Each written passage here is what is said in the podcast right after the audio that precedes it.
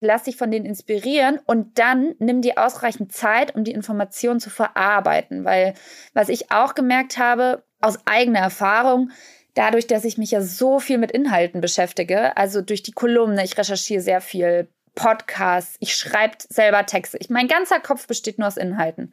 Und wenn ich nicht irgendwann eine Pause mache und diese Inhalte mal ganz kurz pausiere, dann habe ich keine Zeit, sie zu verarbeiten und dann ist dieses ganze Wissen, das ich mir aneigne, eigentlich nutzloses Werkzeug.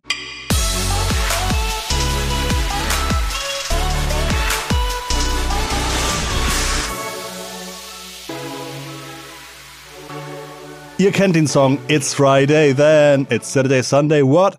Und was folgt auf ein Wochenende? Richtig, der neue Wochenstart mit Digitale Vorreiter, deinem Podcast zur Digitalisierung von Vodafone. Am Mikrofon diese Woche, wie auch letzte und hoffentlich auch nächste Woche, Christoph Bursek aus Hamburg. Schön, dass du dabei bist. Lass uns die Woche doch mit etwas Kreativem starten, eine kleine Gehirnmassage sozusagen und Input von einer Frau, die sich, naja, beruflich auch viel mit Optimierung, Fortbildung, Selbstoptimierung und Lernen beschäftigt. Laura Lewandowski ist heute bei uns und gibt uns hoffentlich tiefe und persönliche Einblicke in ihre Arbeit als, ja, als Gründerin bei Smart Chiefs, ähm, über ihre journalistische Arbeit und was sie so auch im Podcasterin-Leben erlebt hat.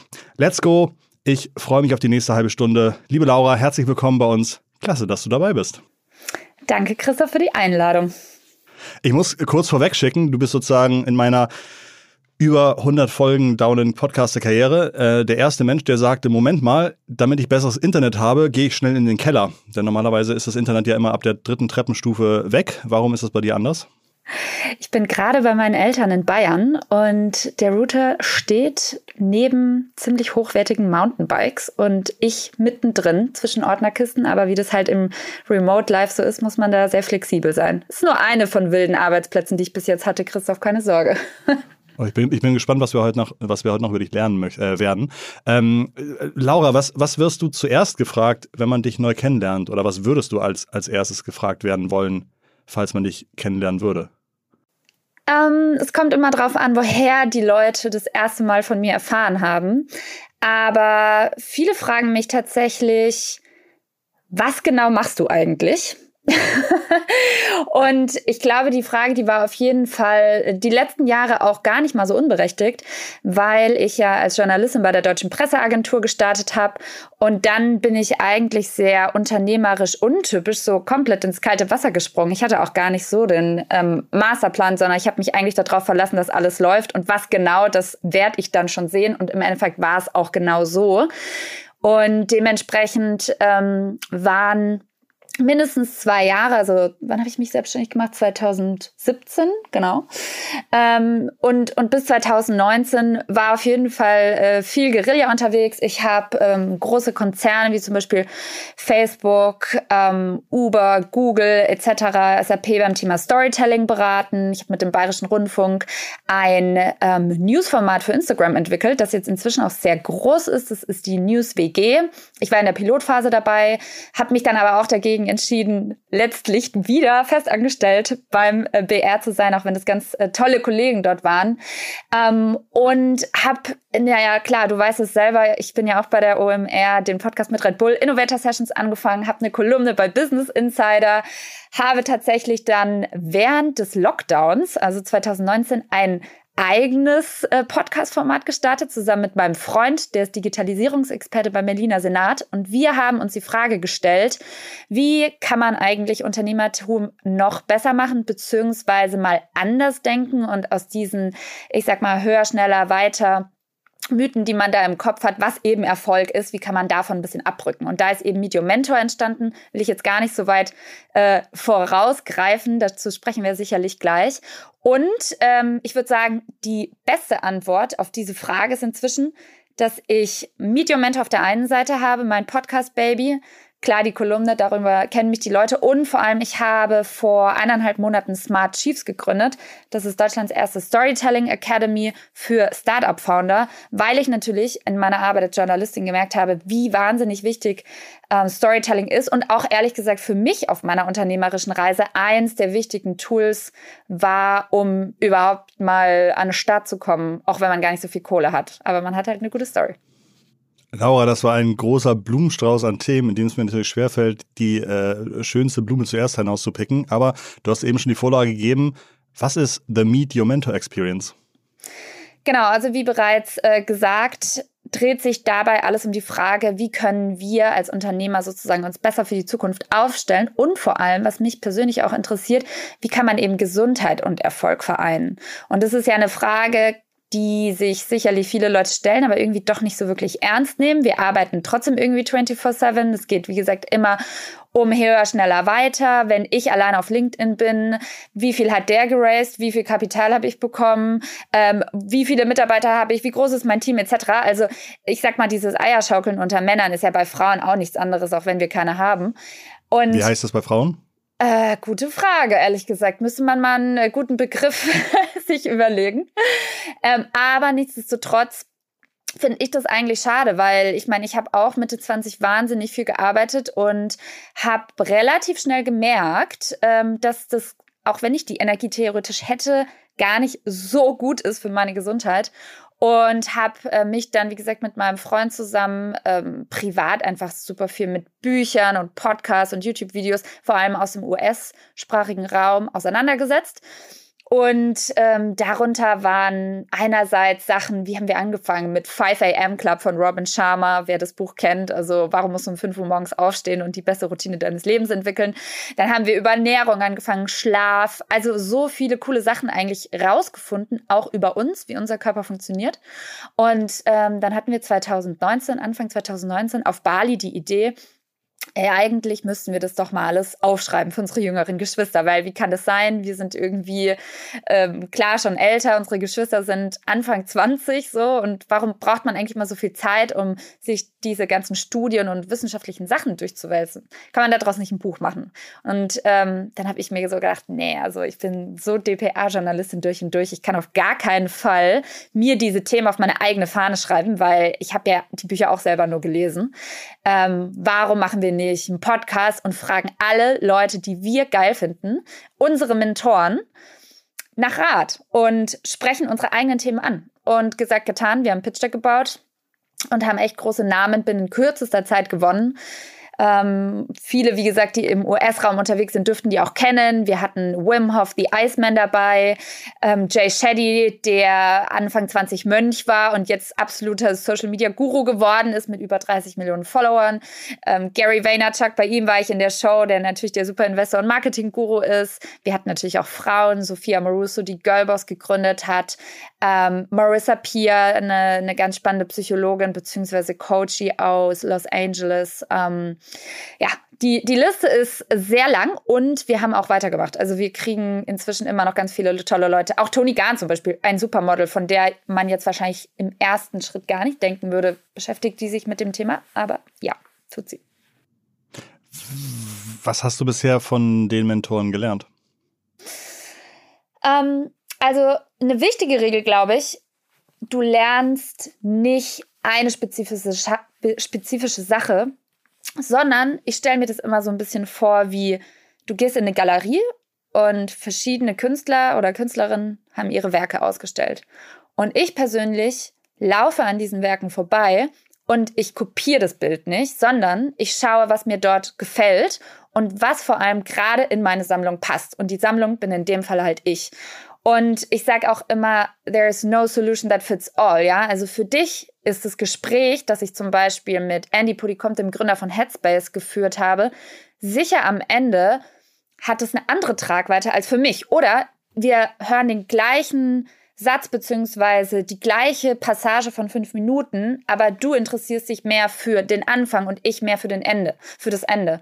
Und ich glaube, das, was ich vor allem daraus gelernt habe, kopieren niemals die Leute, lass dich von denen inspirieren und dann nimm dir ausreichend Zeit, um die Informationen zu verarbeiten. Weil was ich auch gemerkt habe, aus eigener Erfahrung, dadurch, dass ich mich ja so viel mit Inhalten beschäftige, also durch die Kolumne, ich recherchiere sehr viel, Podcasts, ich schreibe selber Texte. Ich, mein ganzer Kopf besteht nur aus Inhalten.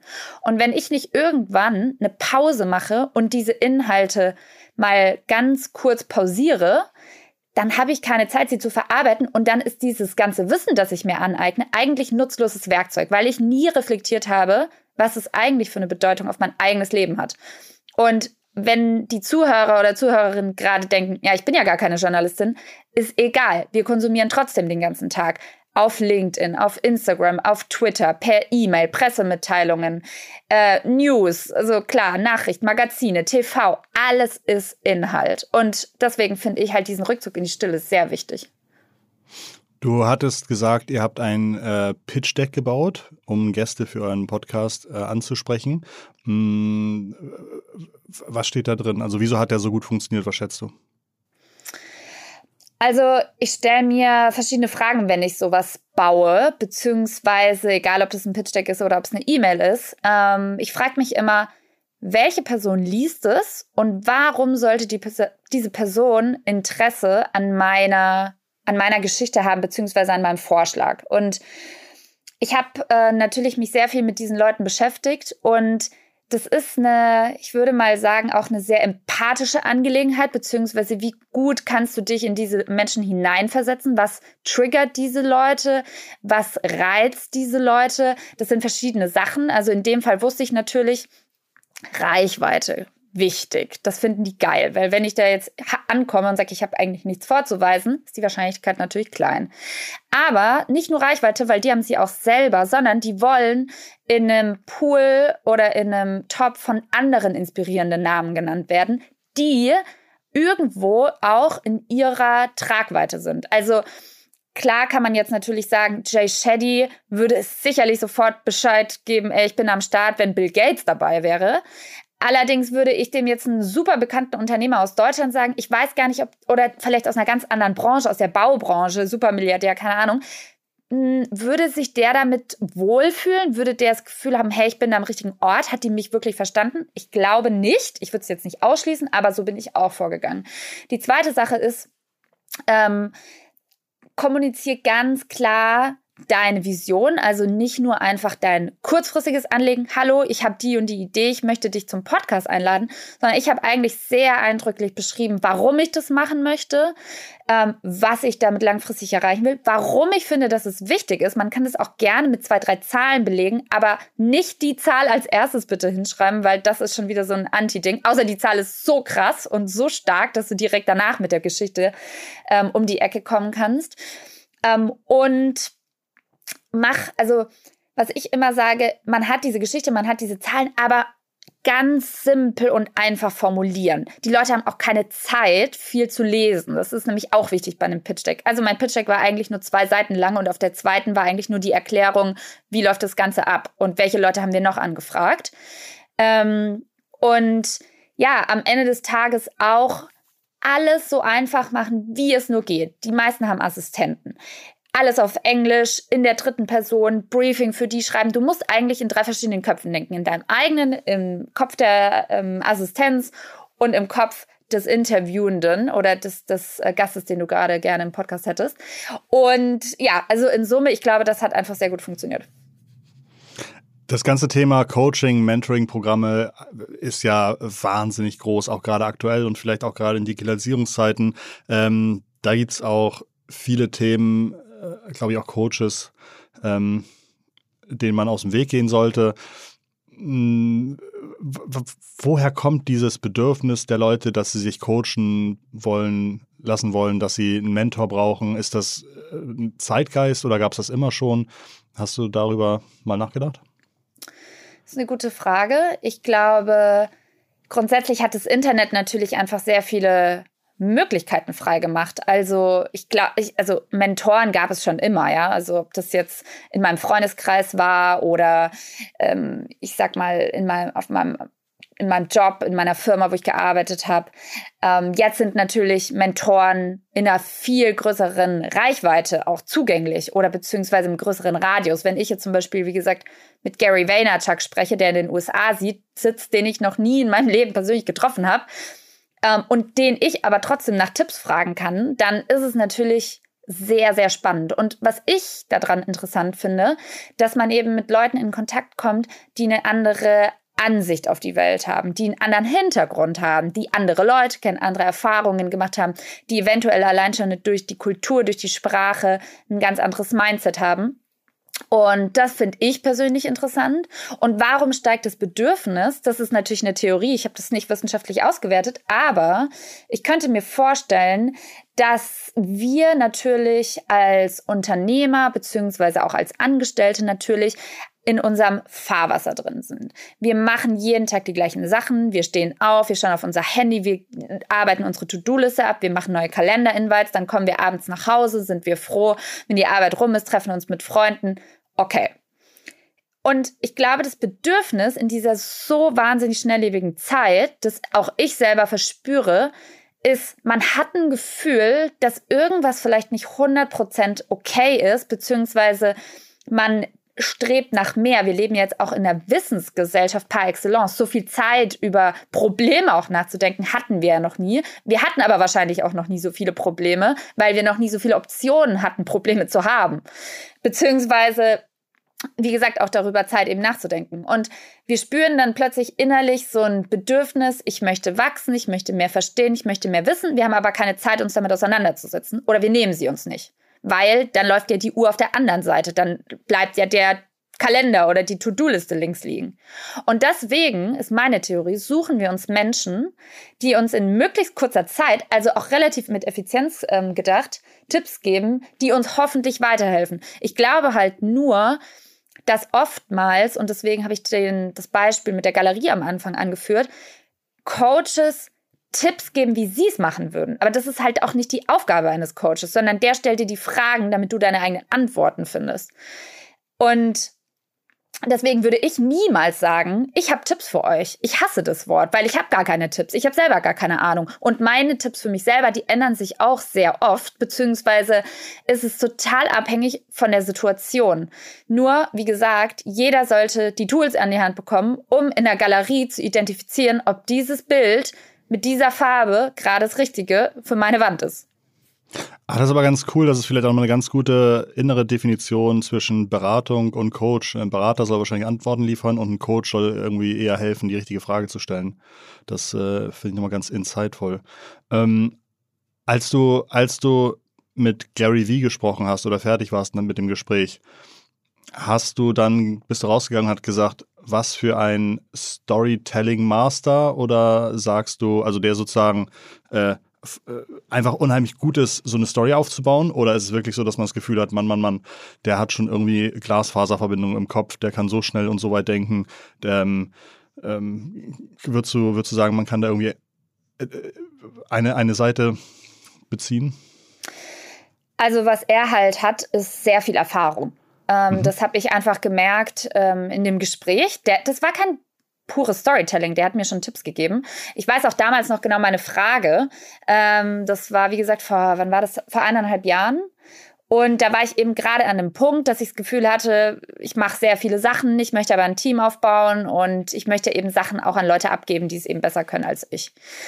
Und ich hatte, Fra meine Frage war primär, wie baue ich dieses Team auf? Welche Leute brauche ich aus seiner Sicht? Und vor allem hatte ich natürlich nicht so viele finanzielle Mittel zur Verfügung. Also wie baue ich das schlank auf? Was sind so Anreize etc.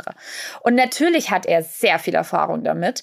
Und dementsprechend waren seine Tipps gerade raus die waren greifbar für mich, was ich total wichtig finde. Und in dem Fall hat er mich beraten, weil er die Erfahrung hatte. Ich glaube, in dem Fall hätte es jetzt nicht viel gebracht, wenn er gesagt hat, ja, finde die richtigen Antworten, weil er hat ja das Know-how so. Und in dem Fall war es eigentlich eine Beratung und kein klassisches Mentoring. Ich meine, am Ende des Tages verschwimmen die Begriffe auch ein bisschen, aber ähm, dementsprechend, ja, Storytelling ist es natürlich ein absolutes Genie, aber man muss auch hier wissen, er hat ein riesiges Team, die ihm dabei helfen. Ich meine, er macht ja kaum einen, ich würde mal sagen, keinen seiner Social Media Accounts alleine. Natürlich gibt er immer Input, aber äh, der hat ein Team, die auf LinkedIn, auf Twitter, auf Instagram unterwegs sind, auf TikTok. Ich meine, der ist ja überall, das kann man ja gar nicht alleine machen. Du hast mal die 10 Eternal Storytelling Rules aufgeschrieben. Äh, welche sind besonders erwähnenswert heute für den Podcast hier? Ähm, da könnt ihr unter meinen LinkedIn-Post kommentieren, dann kann ich euch die gerne zuschicken. was, ist dein, was ist dein Favorit, Laura, äh. aus den Storytelling Rules, nachdem ich natürlich äh, auf LinkedIn geguckt habe? Ähm, ja, witzig. Du warst auf jeden Fall schnell. Der Post ging nämlich, glaube ich, erst vor 20 Minuten raus. ich habe nochmal geguckt, ob irgendein Update von dir kam, sozusagen. Ob noch irgendwas Besonderes in den letzten Tagen dazugekommen ist, ja.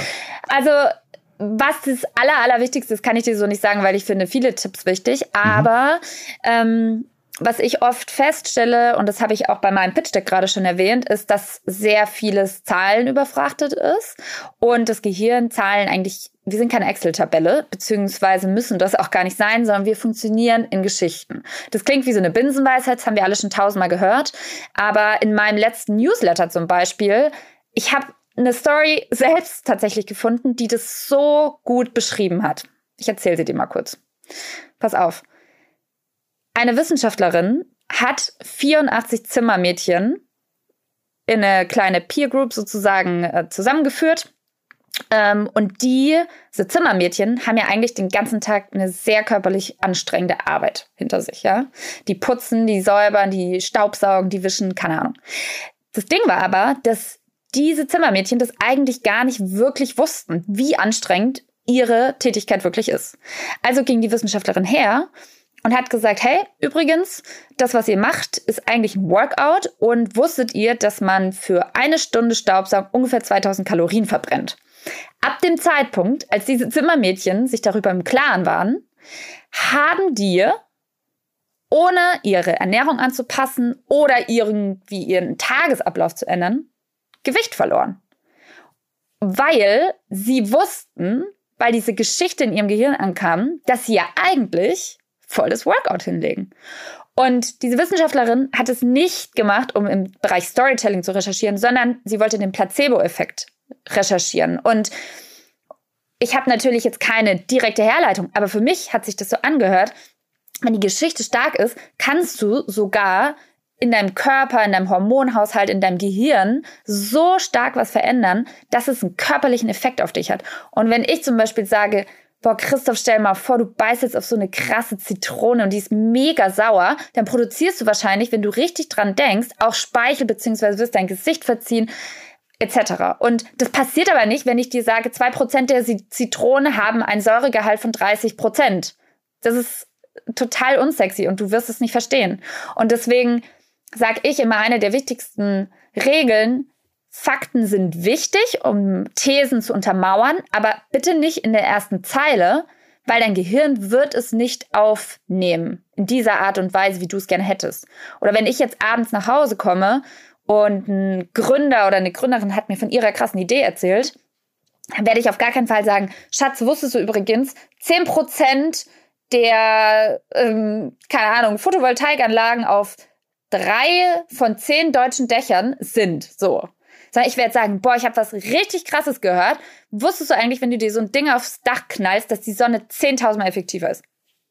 Das ist für mich natürlich erstmal sehr, ich sag mal, lapidar dahergesagt, aber ist eigentlich egal, weil mein Freund wird sich das auf jeden Fall merken. Wenn ich dem da mit solchen Zahlen um die Ecke komme, wird er sagen, äh, what? Was gibt's heute Abend zu essen?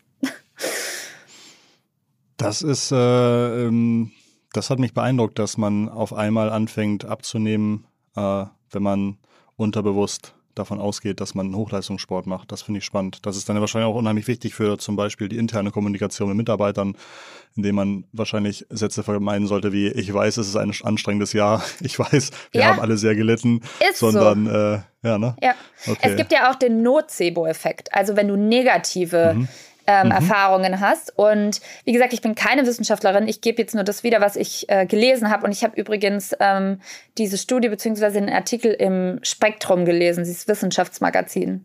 April 2019, wer sich die mal holen will, ich kann es echt nur empfehlen. Da ist die Ausgabe Das weißt her. du noch aus dem Kopf. Ja, das weiß ich noch aus dem Kopf. Ähm, ich merke mir immer random Sachen, ich weiß auch nicht warum. Aber in dem Fall war es ja vielleicht ganz hilfreich. nee, genau. Und die haben äh, bezüglich des Nocebo-Effekts eben auch gesagt, zum Beispiel, wenn du eine Diät machst, ja, und du hast die ganze Zeit das Gefühl, ich muss mir jetzt was verbieten. Ich lebe sozusagen im Mangel, ich darf das nicht essen, etc.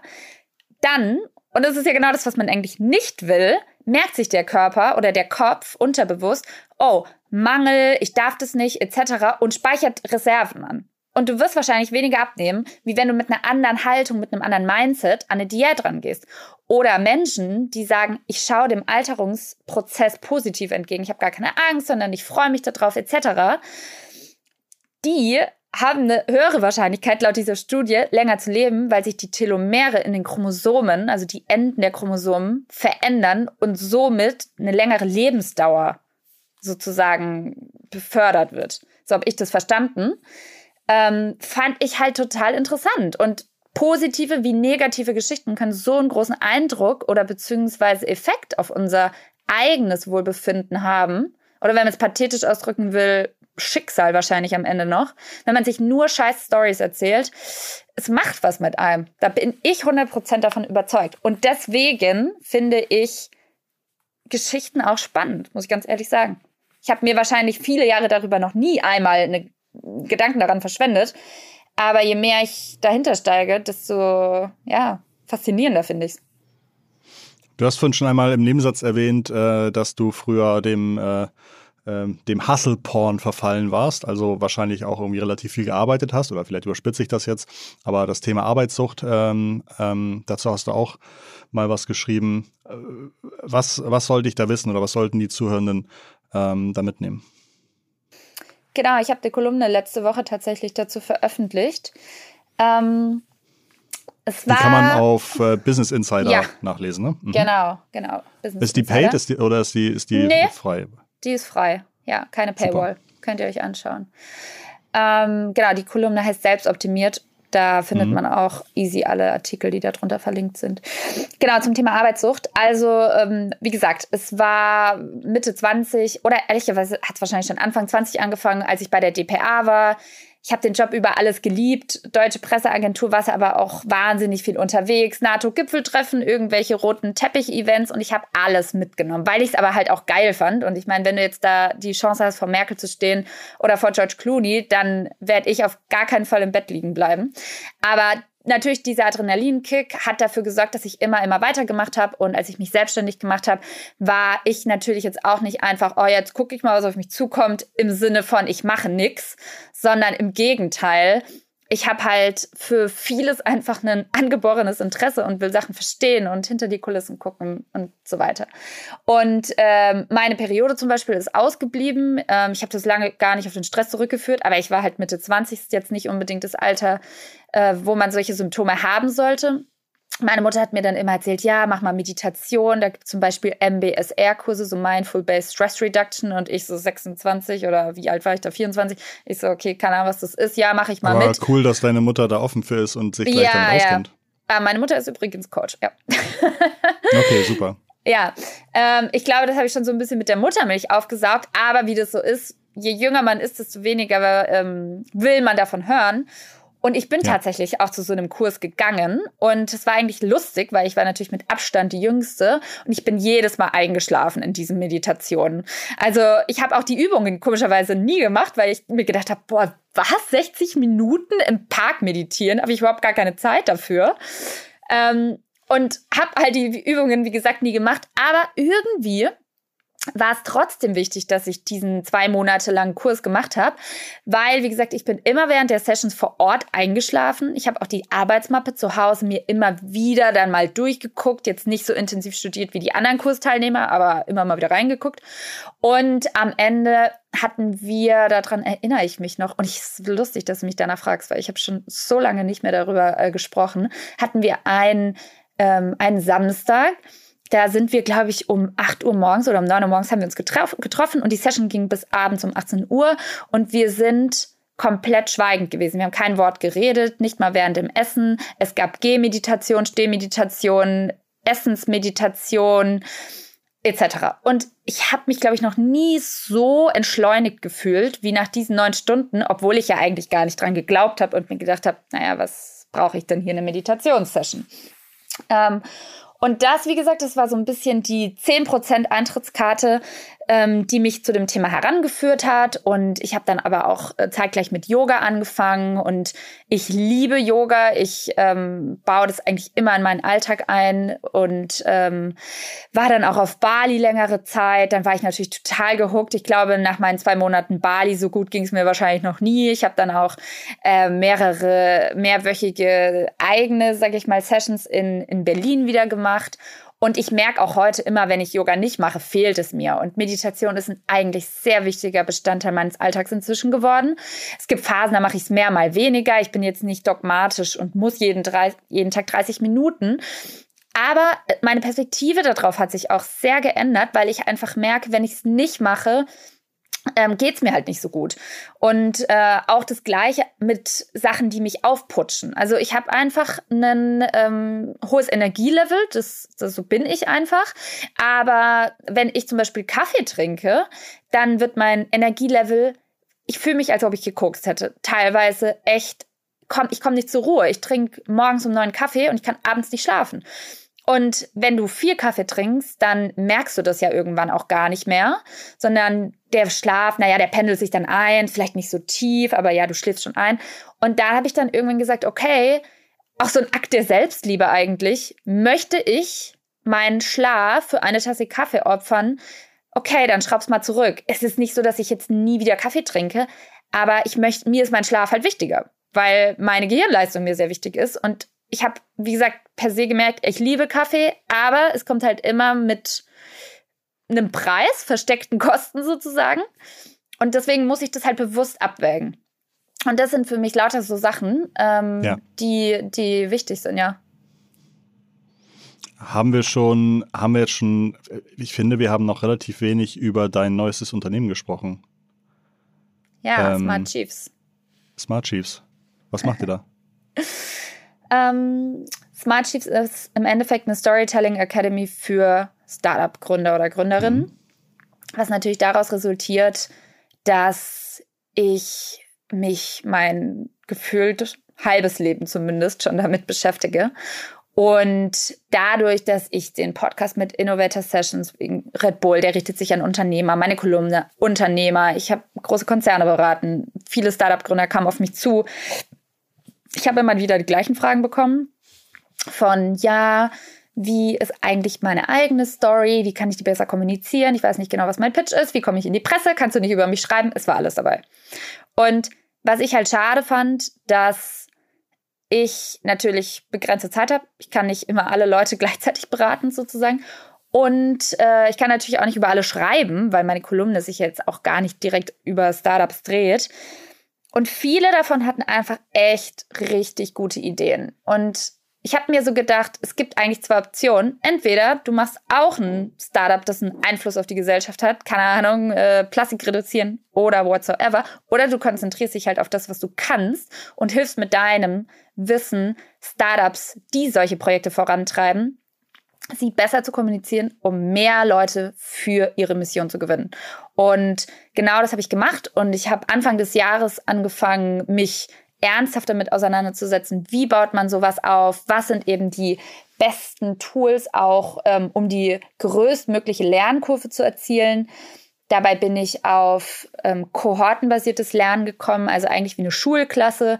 Du bist sozusagen nicht wie bei einer klassischen Masterclass einfach vom Laptop und ziehst dir die Sachen rein und dann machst du zu und dann ist Feierabend, sondern du triffst andere Gründer und Gründerinnen, hast ein starkes Netzwerk am Ende des Tages, machst gemeinsame Hausaufgaben, gibst dir Feedback, hast QA-Sessions, hast ähm, Experten-Sessions, Kamin, Fireside-Chats. Also kannst du es dir eigentlich wie so, ein, äh, kleine, wie so eine kleine Konferenz vorstellen und das innerhalb von vier Wochen. Und natürlich mache ich das nicht alleine, weil ich habe zwar von vielem Ahnung, aber nicht von allem, bei weitem nicht. Und es gibt einfach Leute, die in vielen Sachen viel, viel besser sind als ich. Und deswegen habe ich mir ein Mentorenteam zusammengetrommelt, primär eigentlich auch aus Journalisten, beziehungsweise auf jeden Fall Kommunikationsexperten, weil ich eben auch nicht von der klassischen Unternehmerseite kommen möchte. Ich bringe Leuten auch im Pitch Deck nicht bei, wie sie die Zahlen am Ende hinschreiben müssen, beziehungsweise ähm, genau, wie der Return on Investment jetzt am besten dargestellt wird. Davon habe ich keine Ahnung. Vielmehr aber halt, was macht die gute Geschichte am Anfang aus und auch so ein bisschen angelehnt an ähm, das, das Prinzip Build in Public. In den USA gibt es das. Was muss ich als Gründer oder Initiator meiner Idee eigentlich mitbringen, um diese zu kommunizieren, auf welcher Plattform auch immer. Das kann natürlich sein in, ähm, in einem Magazin, auf Social Media, es kann sein auch in E-Mails, überall, mhm. wo Kommunikation stattfindet. Deswegen ist ein wesentlicher Punkt in dieser vierwöchigen Reise auch Schreiben. Ich habe nämlich gemerkt, dass bei Sch das Schreiben leider bei sehr vielen immer noch hm, eine Katastrophe ist, um es mal so hart auszudrücken. Kommasetzung stimmt nicht, Grammatikfehler, ähm, Rechtschreibung oder, oder ehrlich gesagt auch schon, ich verstehe gar nicht, worum es wirklich geht. Ich habe heute wieder eine E-Mail bekommen, die ist so lang, die ist so lang, Christoph. Ich weiß nicht, was dieser Mensch von mir will. Und deswegen habe ich ganz runtergescrollt. Ich habe mir wirklich den ganzen Text nicht durchgelesen. Komplette Zeitverschwendung. Um am Ende dann zu sagen, hast du am 7. Oktober Zeit? Und ich dachte mir so, okay, warte, 7. Oktober? Nee, habe ich eigentlich keine Zeit. Aber worum geht's überhaupt? Und das ist auch eine Zeitverschwendung für alle, die die E-Mail schreiben, wenn ich sie am Ende halt leider nicht lese. Und genau, das möchte ich ändern. Kommunizierst du der, äh, der Person das zurück oder hat die jetzt einfach Pech gehabt? Naja, also ich habe einfach schlichtweg keine Zeit, das jetzt jedem zurückzuspiegeln. Ja. Ähm, aber doch, ab und zu schreibe ich das auf jeden Fall. Und ja. ich, ich sage dann jetzt auch nicht, bitte mach bei meiner Storytelling-Class mit, sondern ich denke mir halt so, ey Leute, es ist nicht böse gemeint, aber ihr könnt es euch halt auch sparen. Und in Einzelfällen mache ich das, aber wie gesagt, manchmal denke ich mir auch, ja. ich bin jetzt halt auch nicht die Lehrerin von allen. also. Ist, ist eure Smart Chiefs ähm, äh, Veranstaltung auch etwas für Leute, die nicht C-Level sind, die vielleicht sozusagen in Anführungszeichen äh, nur hm, Kommunikationsexperten Team, zum Beispiel? Team managen oder vielleicht auch ein bisschen Innovation managen oder ähm, ähm, ja, also sozusagen brauche ich das nur als, als Gründer von einem neuen Startups oder als Startup oder ist es, bin ich da auch gut untergebracht, wenn ich einfach per se gerne äh, meine Geschichte, mein Unternehmen, meine Idee besser kommunizieren möchte? Ja, auf jeden Fall. Ähm, wie immer ist es ja wichtig, dass man am Anfang Fokus hat. Und ich habe jetzt einfach gesagt, ich möchte die erste Runde mit Gründern und Gründerinnen machen.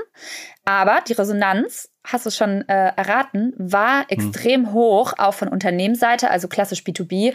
Man hat ja auch mhm. viele Intrapreneure, sage ich mal, ähm, die, keine Ahnung, innerhalb des großen Konzerns oder des Unternehmens ein eigenes Projekt launchen wollen. Die müssen es an ihre Vorgesetzten pitchen, was auch immer, oder generell auch nach außen treten.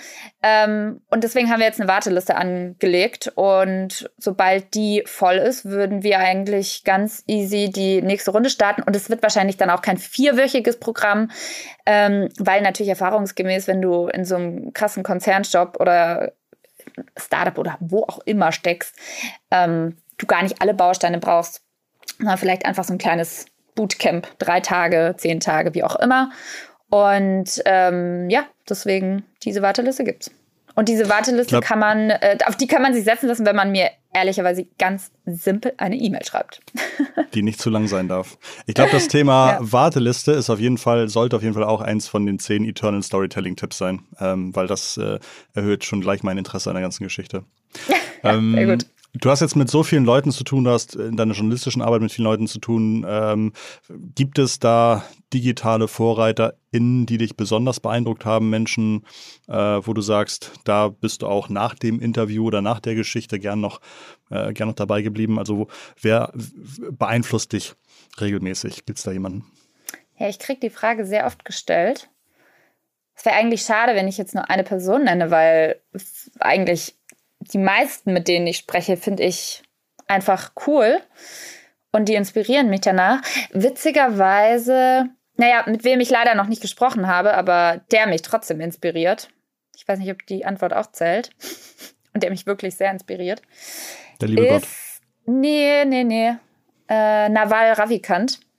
Mhm. Äh, der ist ähm, Angel Investor aus dem Silicon Valley und ähm, ich liebe alles, was der veröffentlicht, sage ich mal. Also um kurz einen Abriss zu geben, ich würde sagen, es ist ein Mix aus Unternehmertum, äh, Philosophie, ganz viel Philosophie. Und er macht es in sehr kurzweiligen, ganz kurzen, prägnanten Content Pieces nenne ich es mal. Warum Content Piece? Weil es kann Twitter-Post sein. Er kann auf äh, Instagram einfach nur einen super kurzen Ausschnitt aus seinem Podcast zeigen. Ähm, er hat ein Buch äh, veröffentlicht und das finde ich geil daran. Der, dieses Buch kann man sich kostenlos runterladen im Internet. Das heißt äh, The Almanac of Naval Ravikant. Und da geht es eigentlich darum, was ist Reichtum wirklich und wie bekommst du es und macht es dich glücklich und warum eigentlich und wann ja und wann nein. Und das ist aber nicht so ein Blabla-Buch, wie man das oft hört. Ja. ja, Money makes you happy, bla bla bla. Nee, irgendwie hat mich dieses Buch wahnsinnig beeindruckt, weil es so schlüssig ist. Eigentlich leitet dir das alles her wie so mathematische Formeln. Und ähm, er selber lebt auch total zurückgezogen. Der gibt kaum Interviews. Es gibt, wie gesagt, sein Twitter-Feed, der regelmäßig bespielt wird. Auf seiner Website teilt er auch alle Bücher und ähm, generell Newsletter etc., die er persönlich interessant findet, was ich total cool finde. Ähm, und wie gesagt, auf Instagram ist er auch.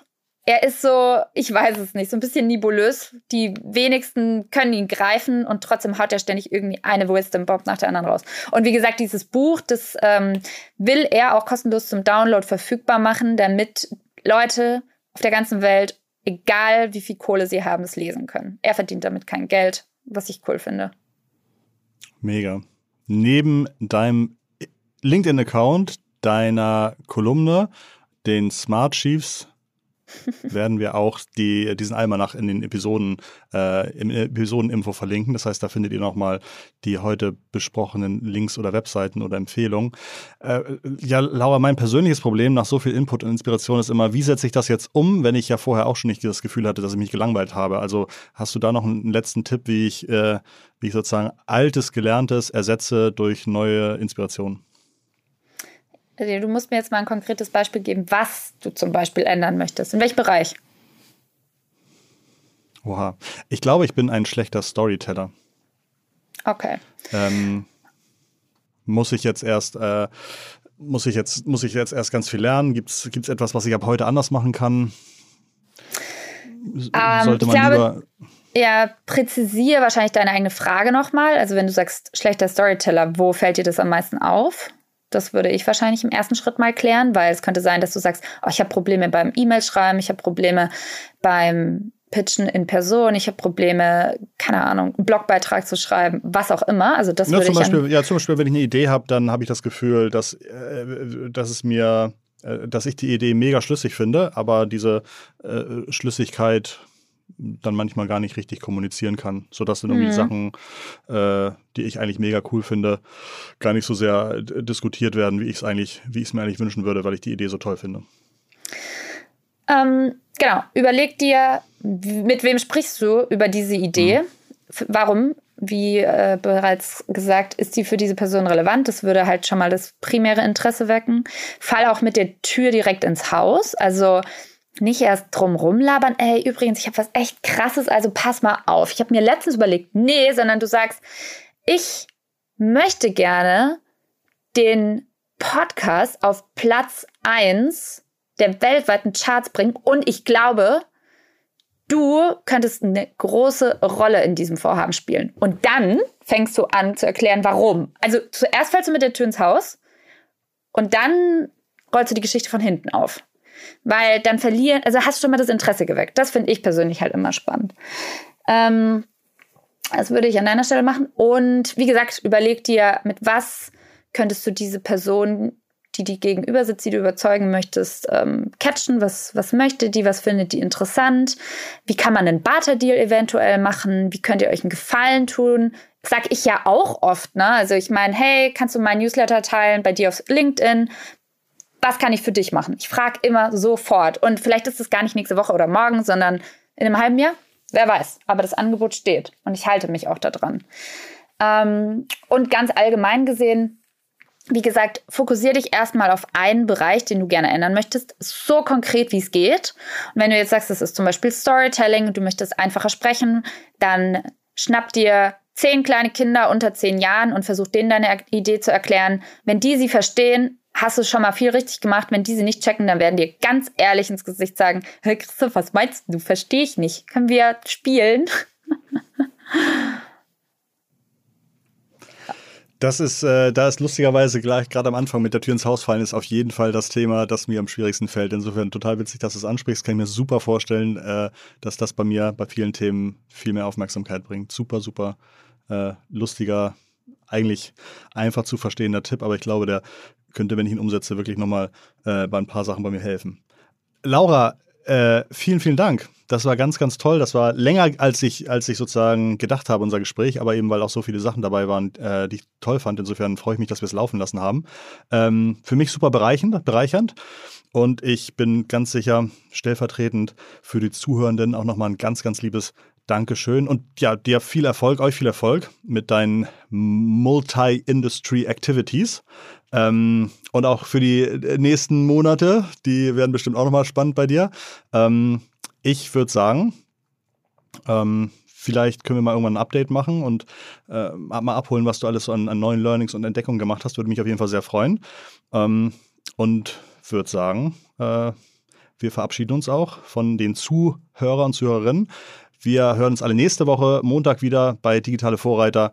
Habt bis dahin eine ganz, ganz gesunde Zeit, glückliche und inspirierende Woche sollt ihr haben. Liebe digitale Grüße von Laura und Christoph. Macht's gut. Ciao. Ciao.